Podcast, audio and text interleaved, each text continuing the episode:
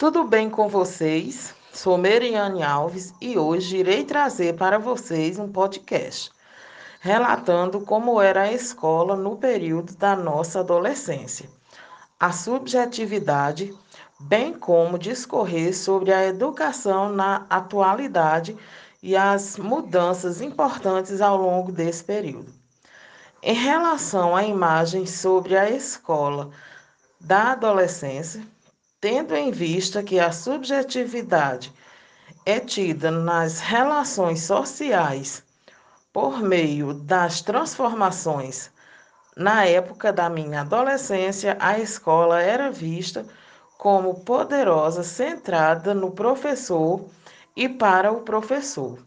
O aluno era considerado passivo de aprendizagem na adolescência. Muitas vezes eu era explosiva e as abordagens ou táticas utilizadas em sala de aula não ajudavam muito. Não havia uma profissionalização, professores adequados somente com o ensino médio, e assim ministravam aulas.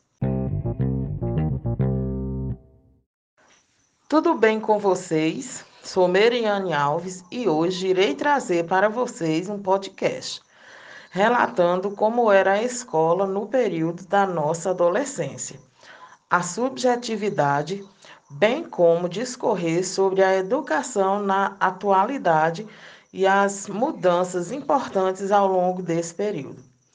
Em relação à imagem sobre a escola da adolescência, tendo em vista que a subjetividade é tida nas relações sociais por meio das transformações. Na época da minha adolescência, a escola era vista como poderosa, centrada no professor e para o professor. O aluno era considerado passivo de aprendizagem na adolescência, muitas vezes eu era explosiva e as abordagens ou táticas utilizadas em sala de aula não ajudavam muito.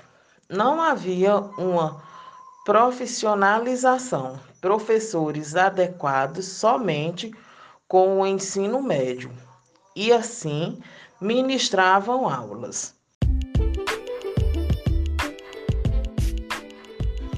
Tudo bem com vocês? Sou Meriane Alves e hoje irei trazer para vocês um podcast relatando como era a escola no período da nossa adolescência, a subjetividade, bem como discorrer sobre a educação na atualidade e as mudanças importantes ao longo desse período.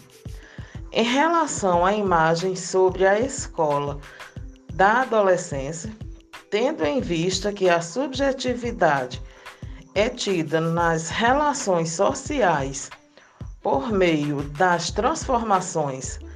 Na época da minha adolescência, a escola era vista como poderosa, centrada no professor e para o professor. O aluno era considerado passivo de aprendizagem na adolescência, muitas vezes eu era explosiva e as abordagens ou táticas utilizadas em sala de aula não ajudavam muito.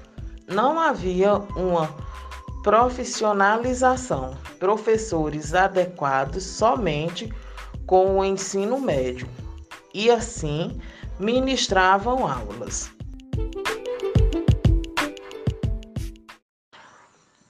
Muitas vezes recebíamos castigos e éramos expulsos da aula até conseguir ser e por livre vontade.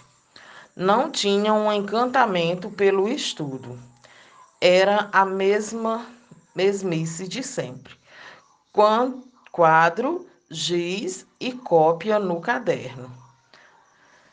São formados atualmente e temos professores para cada área de ensino.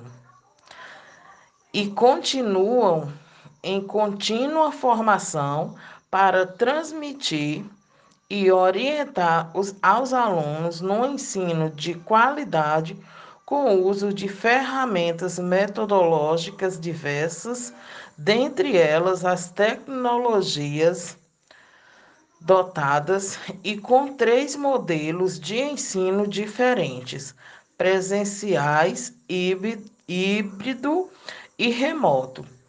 E os adolescentes são considerados o centro de aprendizagem.